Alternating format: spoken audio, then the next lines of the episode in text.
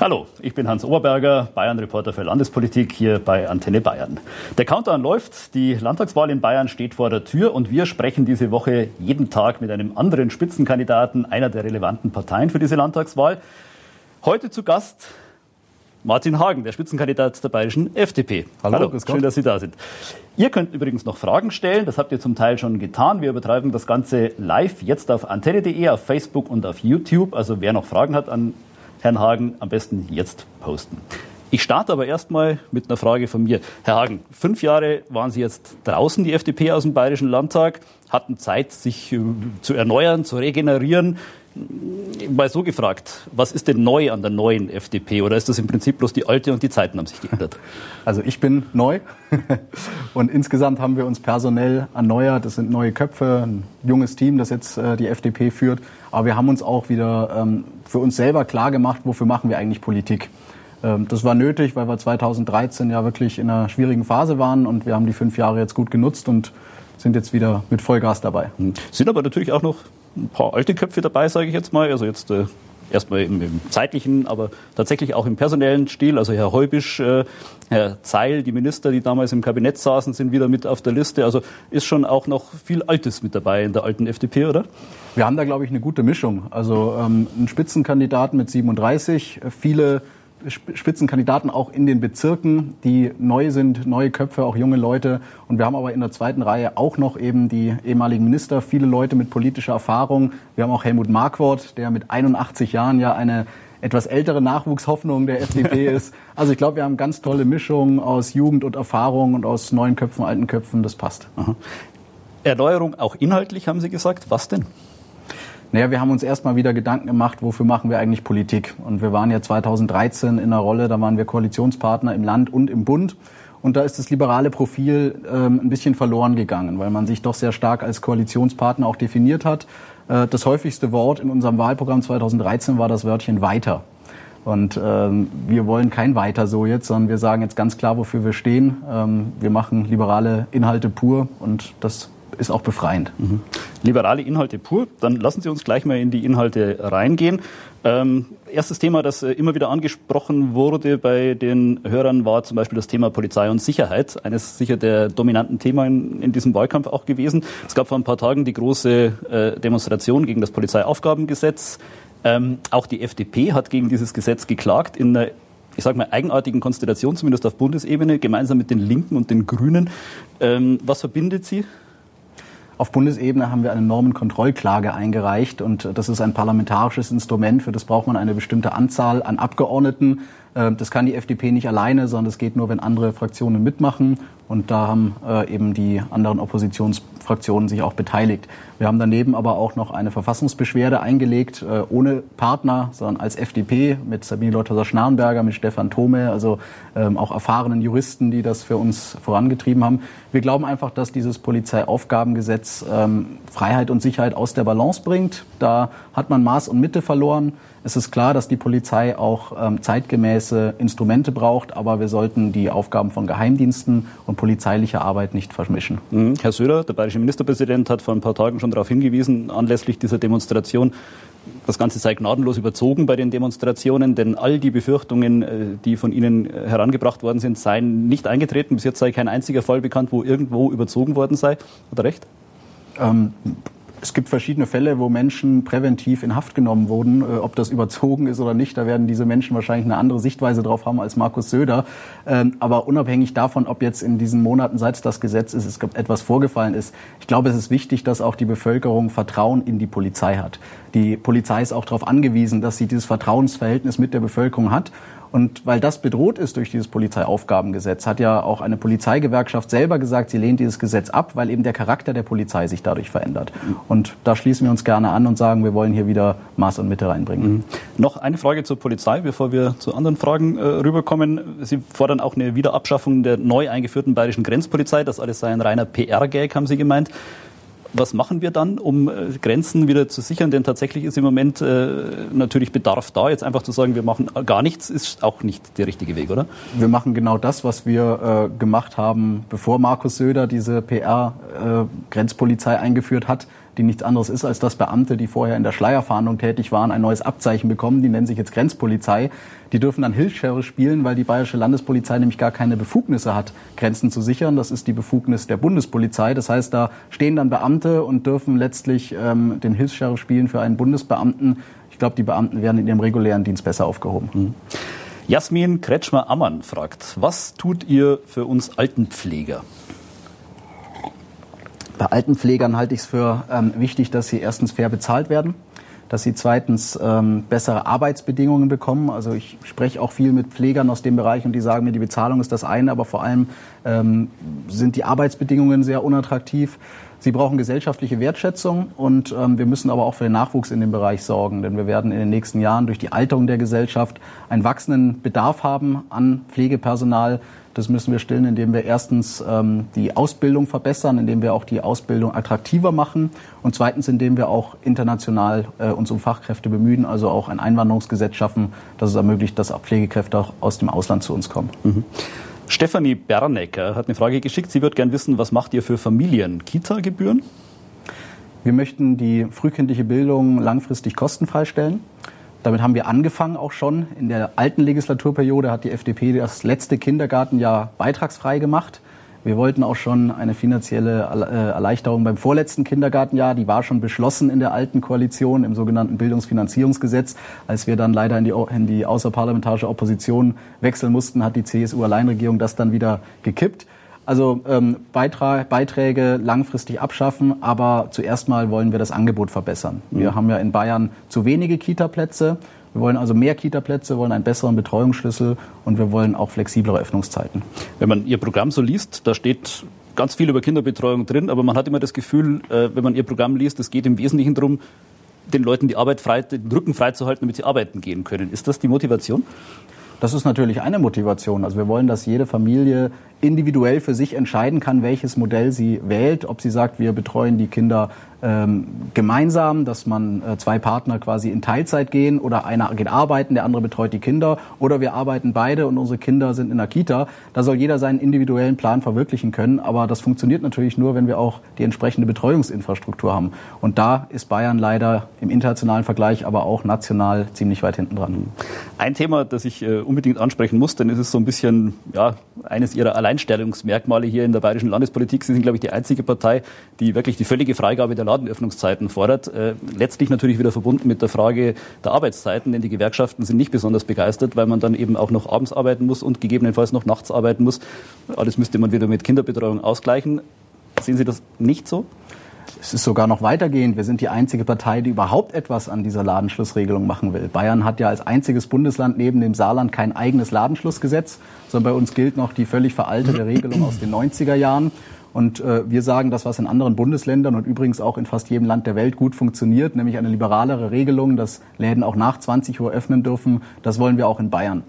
An den Arbeitszeiten für Beschäftigte, äh, also an der Höchstarbeitszeit wird sich ja nichts ändern, denn wir haben ein Arbeitsgesetz in Deutschland und das sagt, wie lange jemand pro Woche arbeiten darf. Aber äh, in vielen Berufen ist es ja üblich, dass man auch äh, abends oder am Samstagen arbeitet. Äh, als Journalist kennen Sie das. Wir kennen das aber auch bei Leuten, die im öffentlichen Nahverkehr arbeiten, die an Tankstellen arbeiten, beim Bäcker arbeiten, äh, in Krankenhäusern.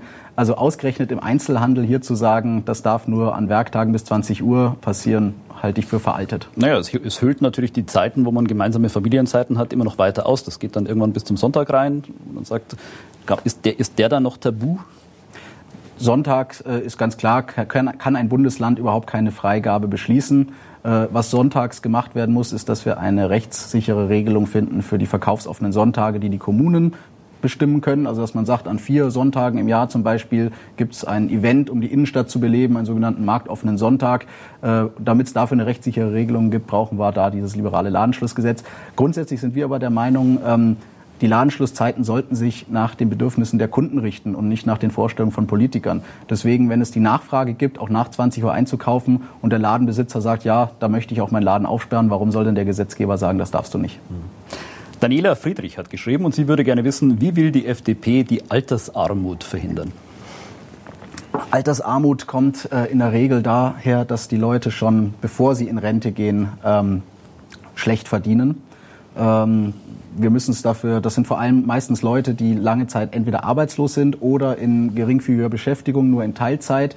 Ähm, da müssen wir dafür sorgen, dass Leute schon in der Zeit, wo sie arbeiten, ein gutes Auskommen haben. Das erreichen wir zum Beispiel, indem wir ähm, es leichter machen, für Leute in Hartz IV in den Beruf zu wechseln. Da haben wir momentan sehr starre Zuverdienstgrenzen. Es lohnt sich manchmal gar nicht so richtig, wenn man sagt, äh, ich habe einen Teilzeitjob und nebenbei kriege ich Hartz IV äh, und dann will ich ein paar Stunden mehr arbeiten, aber dann wird mir plötzlich das Hartz IV gestrichen. Also es lohnt sich gar nicht, auch sich aus so einer Situation rauszuarbeiten. Das wollen wir ändern. Und abgesehen davon wollen wir auch einen flexiblen Renteneintritt. Also wir wollen nicht, dass der Staat sagt, mit 65 oder künftig mit 67 ist Schluss, sondern jeder soll selbst entscheiden, wann er in Rente geht. Ähm, wer länger arbeiten möchte, soll das machen. Wer nicht länger arbeiten kann, vielleicht auch, weil es körperlich nicht möglich ist, äh, der natürlich nicht. Aber da wollen wir ein flexibleres System. Hm, ja gut, wer, wer, körperlich nicht länger arbeiten kann, der kann heute schon früher aufhören. Äh, so gesehen würden Sie im Endeffekt ja nur den Druck erhöhen, länger zu arbeiten dann, oder? Wir würden die Möglichkeit schaffen. Ähm, also ich nehme in meinem Umfeld nicht wahr, dass die Leute mit 65 äh, alle sich der Rente, äh, die Rente herbeisehnen, sondern viele Leute würden gerne länger arbeiten oder würden vielleicht auch sagen, ich gehe jetzt in den Ruhestand, aber nebenbei mache ich noch eine Teilzeitbeschäftigung. Und das wollen wir auch ermöglichen, indem wir auch äh, neben der Rente es möglich machen, in den äh, noch zum Beispiel halbtags zu arbeiten, ohne dass das dann angerechnet wird. Also die Leute werden ja immer älter und die Leute sind ja auch immer fitter im Alter. Und deswegen sollte die Politik ihnen auch nicht äh, mit 65 sagen, jetzt muss für dich Schluss sein. Stichwort Bildung. Ähm, Sie setzen, anders als die meisten anderen Parteien, auch beim Bildungssystem ganz stark auf Wettbewerb. Also das steht so in Ihrem äh, Programm drin. Mehr Wettbewerb, auch mehr Eigenverantwortung der Schulen. Wie muss man sich das vorstellen? Jede Schule sagt selbst, was sie macht, wie sie es macht und jede Schule macht es anders? Ja, ich möchte, dass der Staat äh, Standards vorgibt, dass der Staat sagt, welche Inhalte vermittelt werden müssen und auch ähm, zentral das Ganze prüft, dass der Staat auch Bildung finanziert, das ist klar aber dass wir den Weg dahin freigeben, weil ich glaube, dass Vielfalt und Wettbewerb äh, da immer zu den besseren Ergebnissen führen, als wenn eine Kultusbürokratie äh, sagt, so muss das jetzt überall gemacht werden. Wir haben ja im Privatschulbereich zum Beispiel auch schon ganz unterschiedliche Konzepte. Da haben wir die Montessori-Schulen, da haben wir die Waldorf-Schulen. Und ich möchte, dass so jede Schule sich auch ähm, in staatlicher Trägerschaft ihr eigenes pädagogisches Konzept entwickeln kann und dass die Schüler und die ähm, Eltern sich dann auch entscheiden können, auf welche Schule schicken wir unser Kind, auf welche Schule gehe ich ich glaube, das führt zu besseren Ergebnissen, als ähm, wenn alle das Gleiche machen müssen. Und Sie befürchten nicht, dass es dann zu entsprechenden sozialen Ungleichheiten kommt? Denn sagen wir mal so, sein Kind auf die oder die Schule zu schicken, kann ich relativ leicht, wenn ich äh, entsprechendes Einkommen habe, dann auch Fahrgelegenheiten schaffen kann etc. Da tue ich mich schwer, wenn ich das alles nicht habe. Dann nehme ich halt die Sprengelschule und das muss nicht zwingend dann die beste sein. Also wir wollen ja zunächst mal, dass auch die staatlichen Schulen, die eben kein Schulgeld erheben, ähm, diese Möglichkeit haben, ein eigenes Profil zu entwickeln. Also die eigenverantwortliche Schule hängt nicht daran, ob es eine Privatschule oder eine staatliche Schule ist. Ähm, und ich kann ja natürlich, wenn ich auf dem Land wohne und sage, wir haben hier im Umkreis der letzten, nächsten 30 Kilometer äh, nur eine Schule, dann ist das mit der Wahlfreiheit natürlich schwieriger. Aber dort, äh, wo wir Ballungsräume haben in der Stadt, wo ich sagen kann, da kann ich mich entscheiden, fahre ich jetzt in die Schule nördlich oder in die Schule südlich, westlich, östlich, da ist es doch schön, wenn es eine Wahlfreiheit gibt. Und im Übrigen, wenn die Schulen untereinander im Wettbewerb stehen, wird man ja auch sehen, welches Konzept äh, wird denn angenommen, welches Konzept bringt denn die besten Ergebnisse. Da können sich dann auch die anderen Schulen daran orientieren. Das Konzept, ein ähnliches Konzept ziehen Sie auch bei den Lehrern durch. Sie wollen auch eigentlich die Verbeamtung bei Lehrern abschaffen, auch da in den freien Wettbewerb bei Lehrern gehen, mehr Leistungsorientierung. Wie muss man sich das vorstellen, wenn er nicht genügend gute Noten bringt der Lehrer, fliegt er raus? Nein, ähm, wir möchten auch nicht Lehrer, die verbeamtet sind, jetzt aus ihrem Beamtenstatus rausholen. Aber wir sagen, künftig äh, und langfristig sollte man neue Lehrer äh, lieber als Angestellte als als Beamte sehen. Das macht beispielsweise das, Bundesamt, äh, das Bundesland Sachsen schon seit der Wende so. Und Sachsen ist in den, Bundes, äh, in den, in den äh, bundesweiten Bildungsrankings in der Regel vor Bayern. Also es führt äh, nicht zu schlechten Ergebnissen. Wir glauben, dass es durchaus möglich ist, Lehrer auch leistungsgerecht zu bezahlen. Nicht der, der die besten Noten hat, kriegt das meiste Geld, sondern ähm, es gibt einen Vergleichstest am Ende des Schuljahrs und dann kann man ja sehen, wie sich eine Klasse entwickelt hat im Vergleich zum letzten Schuljahr. Ähm, der wird natürlich zentral gestellt, also es soll kein Wettbewerb sein, welcher Lehrer die leichtesten Tests schreibt, äh, aber auch durch Evaluierungen äh, durch Schüler und Eltern, auch durch, ähm, dass, dass man sieht, welche Projekte macht denn der Lehrer noch freiwillig in der Schule. Also wir sehen ja in vielen Bereichen, dass ähm, auch man jenseits des Beamtenrechts ähm, durchaus motivierte und gute ähm, äh, Angestellte haben kann. Warum soll das in den Schulen nicht möglich sein? Dann gibt es ein Bonussystem bei Lehrern oder wie muss man sich das dann vorstellen? Nein, da gibt es eine leistungsgerechte Bezahlung, wie das in jedem Job in der freien Wirtschaft ja auch der Fall ist. Mhm. Okay.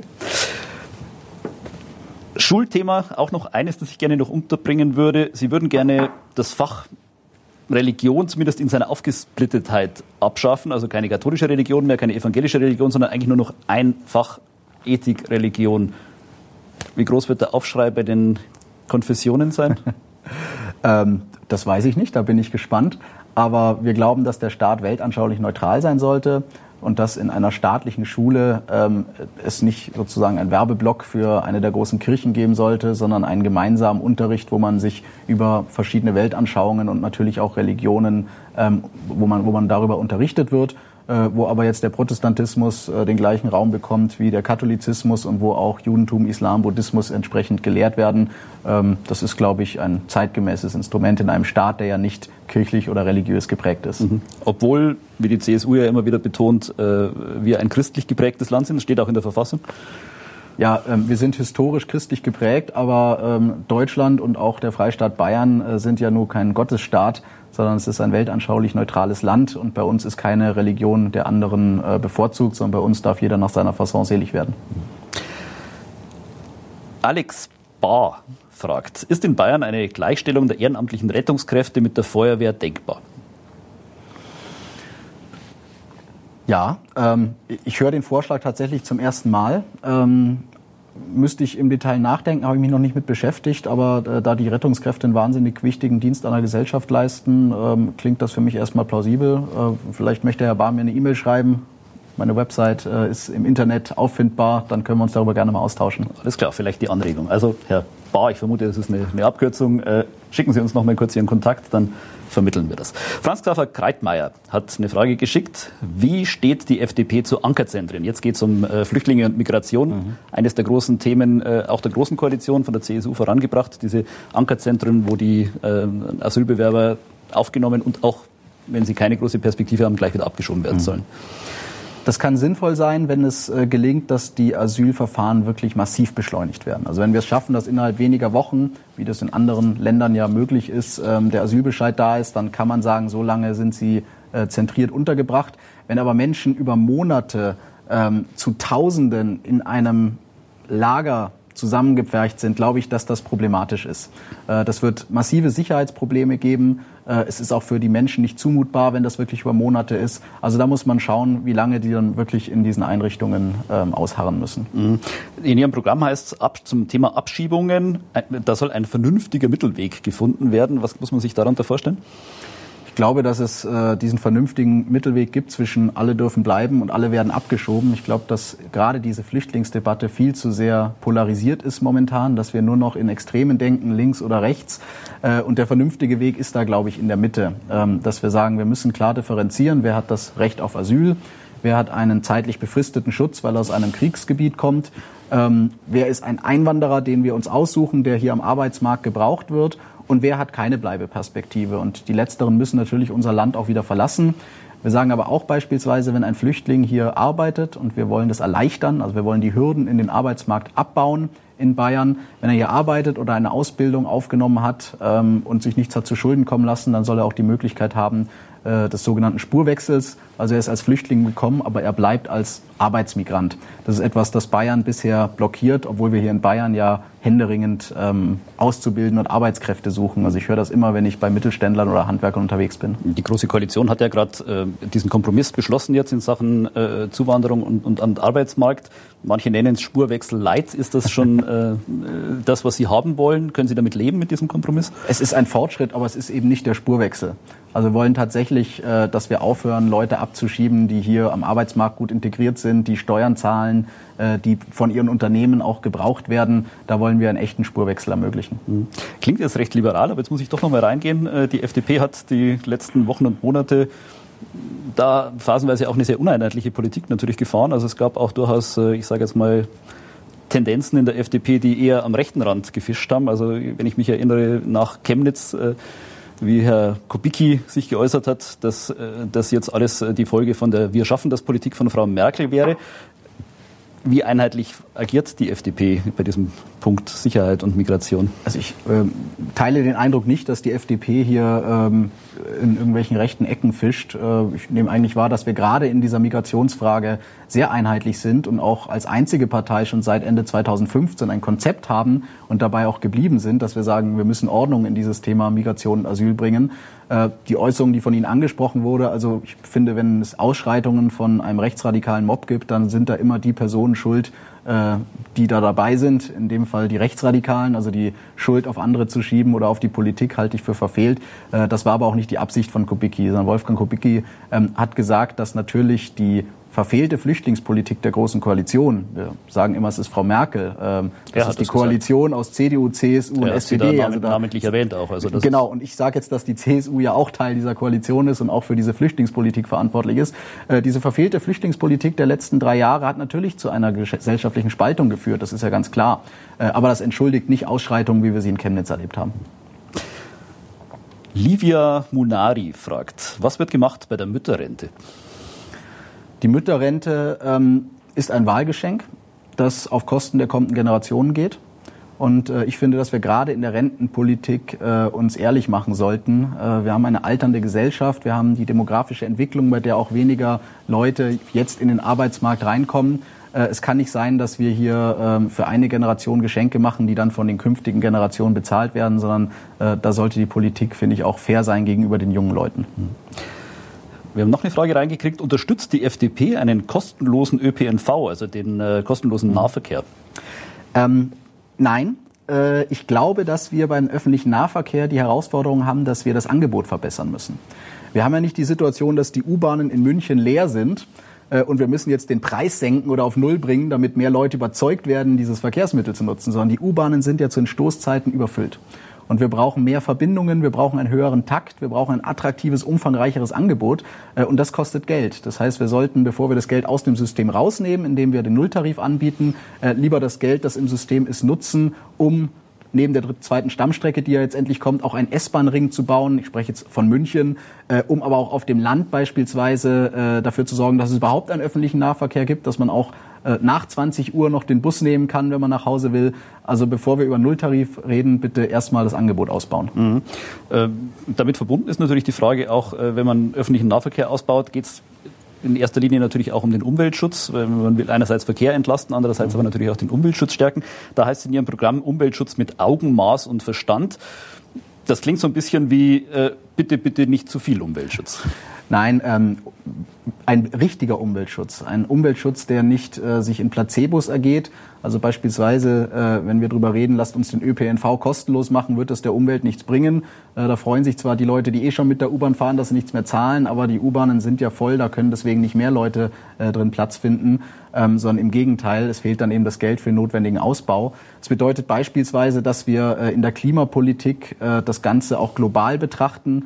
Also nicht glauben, wenn wir jetzt hier in Deutschland äh, eine Tonne weniger CO2 ausstoßen äh, und dafür unglaubliche äh, Kosten in Kauf nehmen, retten wir das Klima, sondern die FDP sagt, wir wollen einen CO2-Zertifikatehandel auf europäischer Ebene und perspektivisch auch wirklich weltweit, dass wir sagen, wir geben den Klimagasen einen Preis, setzen damit einen marktwirtschaftlichen Anreiz, effizient ähm, also sparsam mit CO2 umzugehen oder auf effiziente Technologien zu setzen. Ähm, und das ist die vernünftige Umweltpolitik, die wir meinen. Also Umweltpolitik muss wirksam sein und nicht einfach nur ein gutes Gewissen machen. Stichwort dritte Startbahn würde ich da in dem Zusammenhang gerne bringen. Gerne. Sie sind ein äh, großer Verfechter des Ausbaus der dritten Startbahn. Wie verträgt sich das?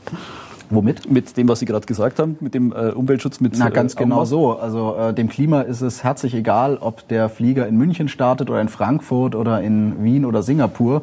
Äh, es ist ein Irrsinn zu glauben, wenn man in München die dritte Startbahn nicht baut, würde das dem Klima irgendwas bringen. Nein, wir brauchen die dritte Startbahn. Der Bedarf ist ja ähm, da. Das ist auch gerichtlich alles festgestellt worden. Und äh, da die Region wächst und damit auch natürlich die, äh, der Bedarf an Mobilität wächst und da München auch seine Drehkreuzfunktion behalten will, äh, müssen wir da die Kapazitäten zur Verfügung stellen. Wir sind ja froh, dass wir die Direktverbindungen haben, dass wir, wenn wir in Urlaub fliegen, direkt von München starten und nicht äh, zum Beispiel nach Frankfurt oder äh, sonst wohin fliegen und dort umsteigen müssen. Und wenn wir das weiterhin haben wollen, dann muss der Flughafen diese dritte Startbahn bekommen. Wir sind die einzige Partei, die das so klar sagt. Wir haben ja die Grünen, die Freien Wähler, die lehnen das ab. Äh, wir haben die SPD, die ist sich nicht so ganz sicher. Und wir haben die CSU, die weiß eigentlich auch, dass wir diese dritte Startbahn brauchen. Aber sie möchte das Thema gern aus dem Wahlkampf raushalten, Hat weil die sie Entscheidung den auf Gegenwind fürchtet. auf nach die Landtagswahl verschoben erstmal. Genau. Da haben Sie quasi die Optionen schon angesprochen jetzt. Ähm, denn äh, das wird sicher eines der Streitthemen sein, wenn man denn nach der Wahl, so Sie denn reinkommen in den Landtag, äh, diskutieren wird, was kann man nun durchsetzen. Die Frage ist natürlich, in welcher Konstellation. Die CSU wird einen Koalitionspartner brauchen. Ähm, Herr Söder hat schon explizit gesagt, wer sich in Berlin nicht traut, der braucht in München gar nicht erst zu buhlen. Da hat er auf äh, ihre Absage äh, in Berlin auf die, an die Jamaika-Koalition angespielt. Also Herr Söder sagt, eigentlich brauchen Sie nicht kommen als Koalitionspartner. Gleichzeitig haben Sie dann so ein bisschen geliebäugelt äh, mit einer Koalition mit den anderen, woraufhin Herr Blume, der CSU-Generalsekretär, gleich wieder gesagt hat, die FDP schließt ein Viererbündnis gegen die CSU nicht aus. Wer FDP wählt, weiß nicht, was er bekommt. Also Sie, Sie wollen nicht mit Ihnen, aber Sie wollen auch nicht ohne Sie irgendwie. Ja, äh, also man was wollen die, Sie denn? Die Sehnsucht der, der CSU ist äh, groß äh, nach einem Koalitionspartner. Also einerseits wollen sie von uns, dass wir uns zu ihnen bekennen. Andererseits äh, werfen sie uns vor, dass wir dann nicht den Steigbügelhalter äh, für ein schwarz-grünes Bündnis auf Bundesebene, genannt Jamaika, spielen sollten. Ähm, ich glaube, die CSU soll mal sagen, was sie will. Die CSU soll mal klar bekennen, setzt sie auf Schwarz-Grün nach der Wahl, das hält sich die CSU ihr offen, oder setzt sie auf eine bürgerliche Koalition mit der FDP, möglicherweise mit den Freien Wählern dazu, wenn das äh, rechnerisch nötig wird.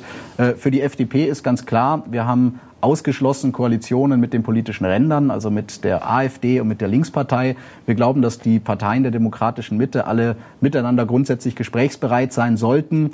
Aber wir haben auch nie einen Hehl draus gemacht, dass unsere Präferenz ein bürgerliches Bündnis ist. Ähm, ich bin gespannt. Also die CSU äh, führt ja hier einen Eiertanz auf und äh, wirft uns eben einmal vor, dass wir nicht mit den Grünen regieren wollten. Und dann ähm, sagt sie aber selber wieder, wir wollen einerseits doch mit den Grünen, andererseits nicht.